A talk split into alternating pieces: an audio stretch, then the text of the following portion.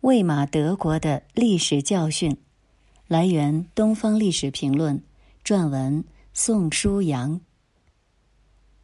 今年是魏玛共和国建立一百周年，德国人在一战的废墟上建立了这个自由民主的政权，希望民主能带来和平与富足。可迎接他们的，却是一次次严峻的挑战，困境重重的外交。频频来袭的经济危机，走马灯般换了又换的政府，以及极端党派的迅速崛起，这一切都让年轻的共和国岌岌可危。魏玛共和国只维持了十四年，就被自己选出的领导人亲手葬送，人们至今仍在思考。那个政治民主、文化繁荣的魏玛德国，为何竟孕育出了纳粹德国这个集权的怪胎呢？当今世界面临的许多问题，与百年前的魏玛德国相似：经济增长减缓，乃至持续低迷，失业率居高不下，传统政党逐渐失去了吸引力，取而代之的是民粹主义的崛起。民族主义和种族主义思想甚嚣尘上，威胁着自由、平等、多元的价值。今天的我们可以从魏玛德国的历史中学到什么？魏玛民主的悲剧是否会在当代重演？本期外刊扫描精选来自英美德三国的三篇文章，看不同国家。不同视角的知识分子如何解读魏玛德国的历史教训？当今英国与魏玛德国的相似之处。近日，一项以魏玛共和国为主题的展览在柏林的德国历史博物馆开幕。走进展厅，观众首先看到的是这样一段话。自由民主制不能再被视为理所当然，即使在有着悠久民主传统的国家，威权政党的势力也在增长。在德国，公众对自由民主的信任感同样在降低。这个展览不仅关乎过去，也关乎现在。他特意没有把范围局限在德国。而是延伸到了英国等诸多国家。它不仅展现了民主制度如何在一九一九年之后的十余年中如何逐渐崩溃，也让人们思考类似的事件是否会在二零一九年的欧洲再次发生。它包含了两个紧密联系的展览：一个关于激烈变动的魏玛共和国本身，另一个像一个参与式的实验室。研究民主国家怎样才能应对当今类似的挑战。为纪念魏玛共和国建立一百周年，德国历史博物馆举办了“民主二零一九”主题展览，分为“魏玛论民主的本质和价值”上和“民主实验室”下两个展区。一九一九年的欧洲和二零一九年的欧洲。全然不同。在四年毁灭性的残酷战争过后，一九一九年的德国疲惫不堪，他的帝国政治体制土崩瓦解，他被充满敌意的战胜国包围，失业率高得惊人，社会革命一触即发，政治动荡和暴力一时成风。然而。你深入这个展览越多，就越会发现自己被迫面临二十一世纪的难题。这并不是说德国或英国正在无意中走向法西斯主义，但我们仍然需要严肃对待两个时代的某些相似之处和魏玛时代给我们留下的一些教训，否则我们会面临政治信任持续瓦解的风险。进一步削弱我们有效应对脱欧、不平等和气候变化等问题的能力。例如，魏玛议会制度要求各个政党合作达成妥协，以达到公众支持的结果，但事与愿违。左派和右派都对此负有责任，不过，最终是中右派与希特勒结盟的意愿打开了通往纳粹德国的大门。事实上，压垮魏玛共和国的是执政者背叛民族的流言，以及强大的专制政体的诱惑。这样的政体植根于种族主义和对他者的恐惧。暗杀政客等政治暴力也是造成二十世纪二十年代社会动荡的关键因素。当今英国的脱欧政治与魏玛共和国有着不可忽视的相似之处。议会之外的政治过程发挥着巨大影响。左派和右派政党本可以在公投后合作，以维护公众的信任，但他们没有这么做。很大一部分中右派被极端右派的偏见胁迫，越来越多的认同这些偏见。在当今的英国，声称政府背叛民族的右派言论激增，超过一半的公众声称自己支持一个愿意打破规则的强势领袖。各种各样的种族主义势力都在发展壮大。我们还经历了政治暗杀。公众对政客的暴力威胁，以及官方对议员安全的警告，在一个世纪以前的德国，人们不再支持议会，造成了可怕的后果。在当今的英国，人们似乎在做同样的事情，却没有意识到潜藏的危险。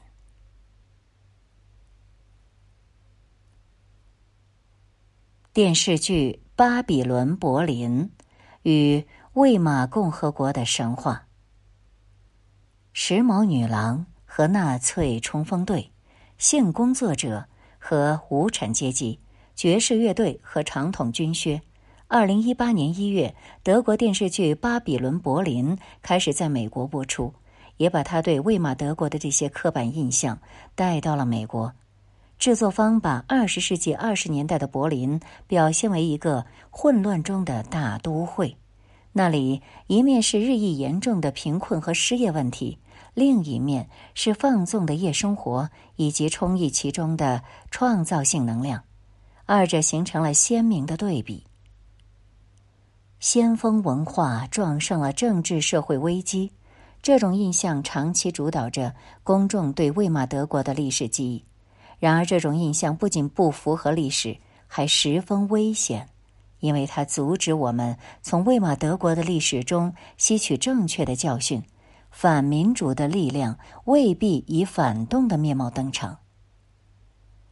对魏玛德国的上述印象，并非巴比伦柏林的创造，而是冷战政治的产物。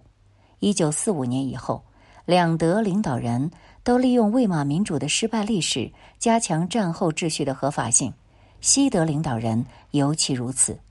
魏玛民主必须被描绘成一场失败的灾难，从魏玛走向纳粹的黑暗历史绝不能重演。美国及其盟友建立的政治秩序将会保证新生的德国不会重蹈魏玛德国的覆辙，因此魏玛政治。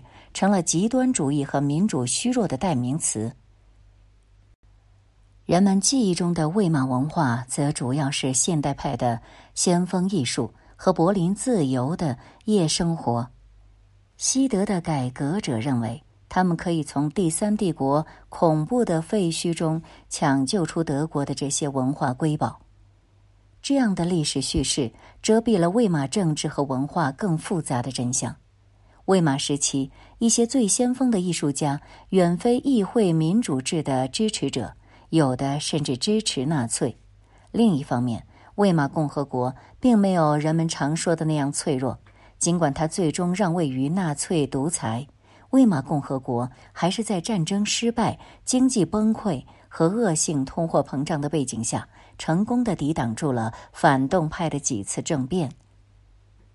从德国移民美国的知识分子们对魏玛文化的评价很不相同。阿多诺认为，纳粹破坏德国文化的说法不过是西德精英的自我宣传手段。魏玛德国的流行文化即使披上一层自由的伪装，也和纳粹德国的文化区别不大。那些麻痹思想、去政治化的娱乐电影，甚至还为纳粹铺了路。另一派观点以托马斯·曼等人为代表，他们和战后的西德人一样，想把德国的一部分文化拯救出来，与纳粹德国的历史隔离开。在美国人看来，魏玛德国文化繁荣的故事很有吸引力。一九六二年。德裔移民学者彼得·盖伊的《魏玛文化》一书大获成功，就是这种吸引力的明证。盖伊认为，所谓的魏玛精神，就是先锋派的现代主义和进步主义。美国的政治冲突也让魏玛政治的阴暗面有了现实意义。在反越战运动高涨的一九七一年。有历史学者对比了魏玛共和的崩溃和美国民主可能存在的危机。在那个战争失败、经济萧条的时代，美国的民主制度和主流文化似乎出现了压迫性的乃至法西斯主义的倾向。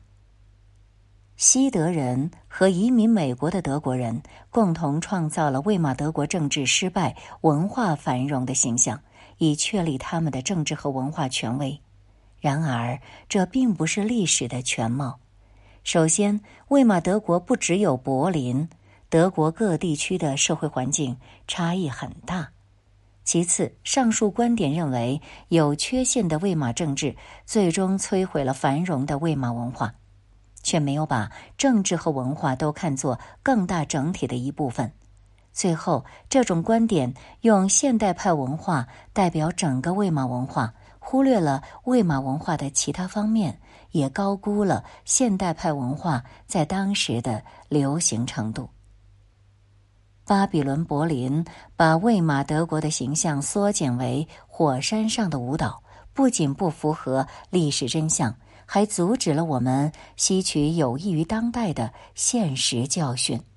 我们不应该把魏玛德国的历史判然两分，从中寻找好与坏。现代与反动斗争的迹象，而应该意识到，现代文化有可能同时创造出这两者。魏玛民主的危机会在德国重演吗？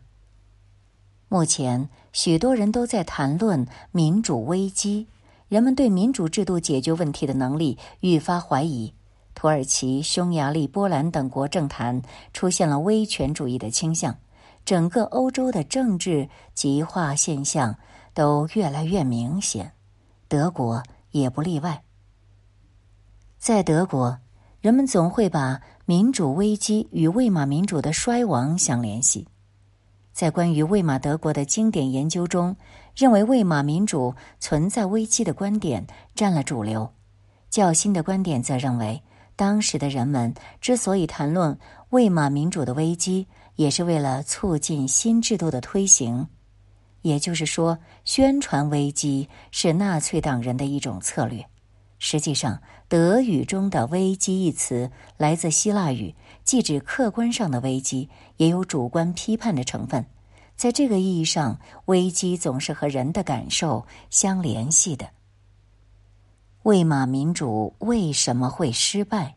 关于魏玛德国的历史研究，长期受到这个问题的影响，还要关注如何避免联邦德国重蹈魏玛的覆辙。直到二十世纪九十年代，魏玛德国史的研究领域才得以扩大。除了继续探索魏玛民主失败的原因，学者还越来越多地关注到当时状况的不确定性，以及民主在魏玛德国的发展潜力。导致魏玛民主失败的因素很多。第一点是纯粹的现实问题。由于凡尔赛条约和高额的战争赔款，魏玛共和国一建立就要承担起旧帝国战败的负担。旧政权的代表人物还试图通过背后一刀的传说，把战败的罪责推到新生的共和国身上。此外，魏玛德国的社会经济形势也非常不稳定。先是鲁尔备战和通货膨胀，再是一九二九至一九三零年的世界经济危机和大规模失业，这些经济问题不断给民主决策带来压力。第二点，与魏玛宪法中议会、总统和民众三种力量的关系有关。魏玛宪法建立了议会民主制，同时又设置了一个权力很大的总统职位。总统可以提名政府成员，可以解散国会，还拥有紧急状态下的特权。议会制和总统制的这种混合，被证明是灾难性的。全民公决这一引入民众力量的行为，也成了共和国的对手，因为他以煽动性的方式削弱了共和国。因此，政治学家恩斯特·弗兰克尔指出，魏玛民主存在致命的先天不足。不过，目前的研究强调，魏玛德国还有其他的政治发展道路，特别是意识到了魏玛德国和法兰西第五共和国的相似性，同时对魏玛宪法中民众的力量有了不同的评价。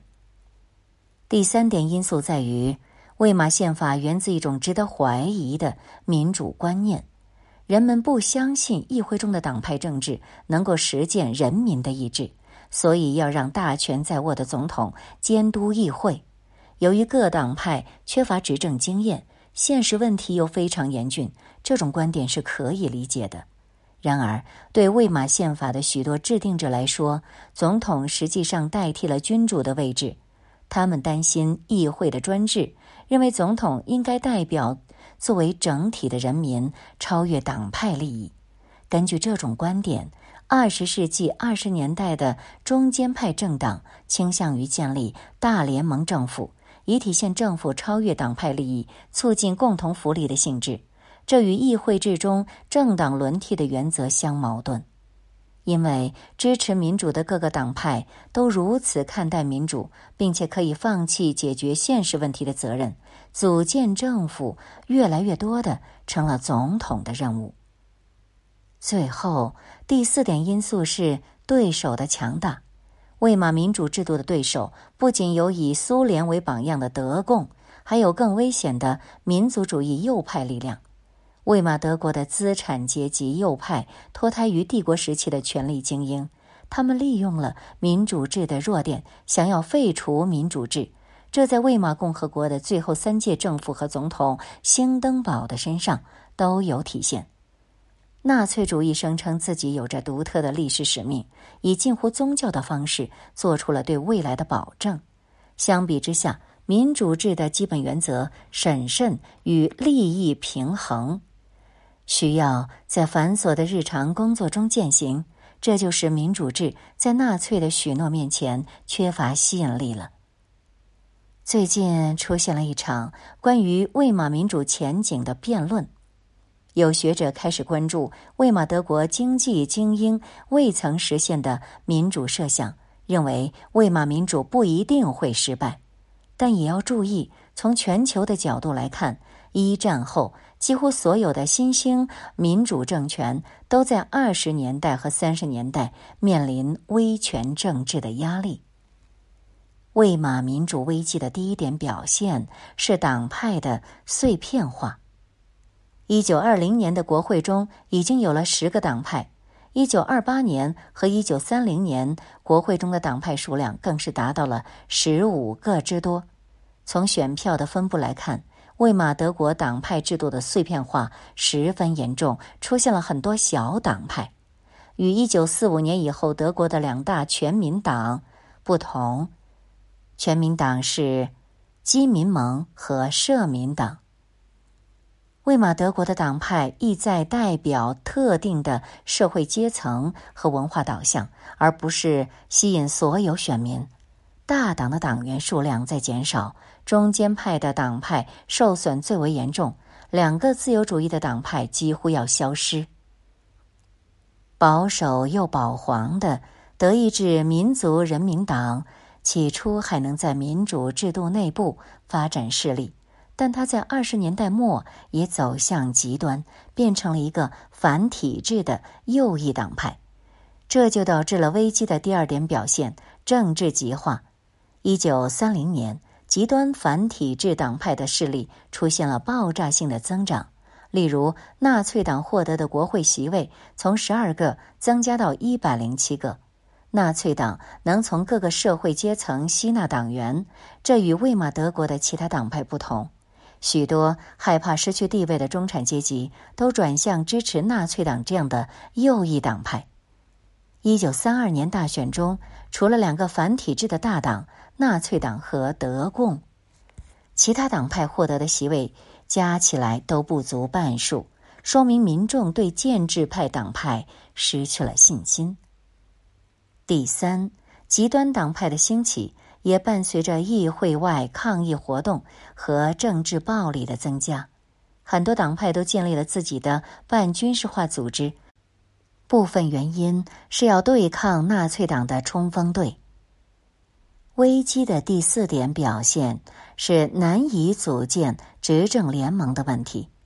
从一九一九年到一九三三年，魏玛德国有个二十届政府，其中执政时间最长的也不过在任二十一个月。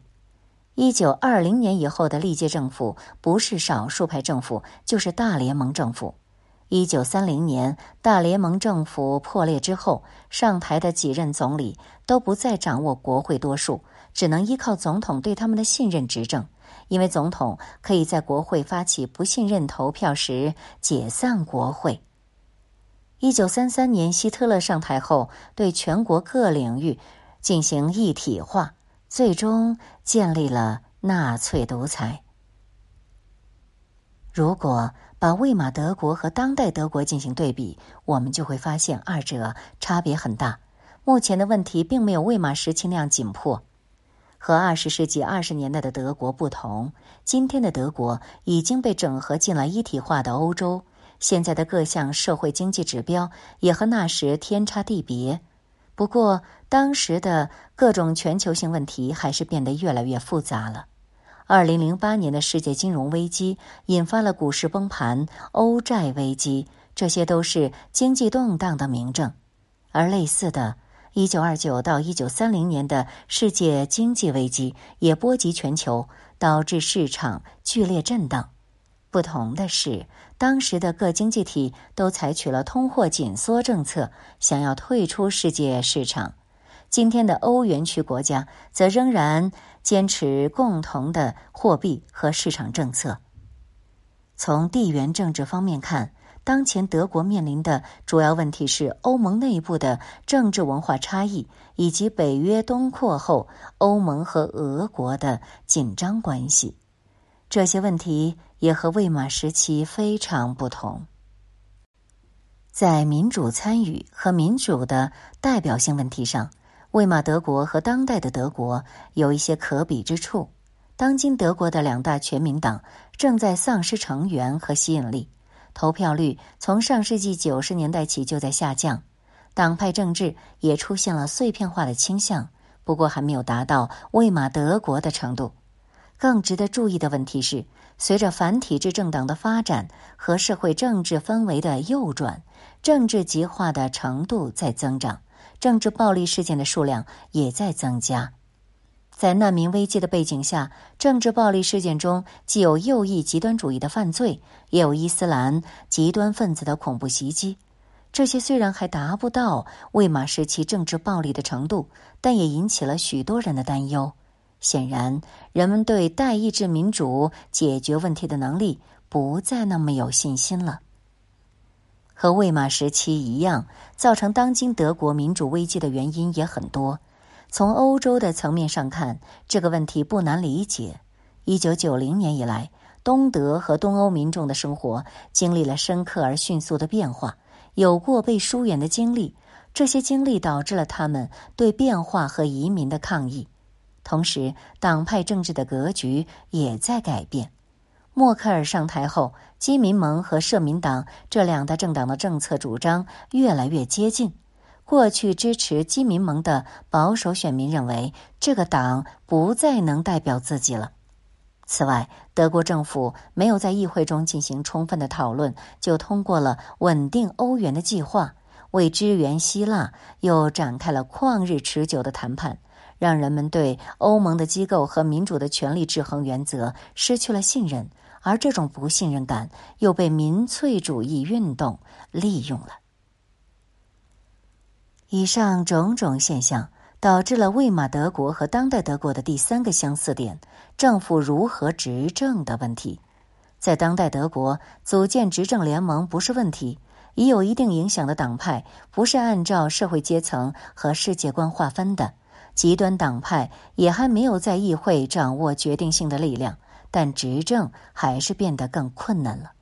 社会学家科林克劳奇认为。当代自由民主制的决策过程有利于精英阶层、经济利益集团和政治公关人士，大多数民众在其中只扮演被动的角色，这会加强民众要求更多政治参与的呼声。默克尔在欧债危机和难民危机中声称自己别无选择，但这种别无选择的状态不符合人们对民主决策过程的理解。如果没有替代方案可供讨论，民主就会变成一个空壳，而这正是大联盟政府的问题。和魏玛时期一样，大联盟政府长期把自己视为超越党派隔阂、代表共同福利的管理者。政府在议会中很少遭到反对，如果有反对的声音，往往也来自执政党内部。议会中政党轮替的现象消失了，这就容易导致民众的不满和议会外的抗议。不过，柏林并不是魏玛，在一个越来越不安全的世界中，欧洲始终是自由的堡垒。全球化给德国带来了繁荣的经济、安全的社会和稳定的证据。当代德国的民主制度有着坚实的经验基础。其中就包括允许各派力量在议会中博弈，允许活跃的意见交流。这些原则正体现在两大全民党之中，他们和极端主义明确的划清了界限。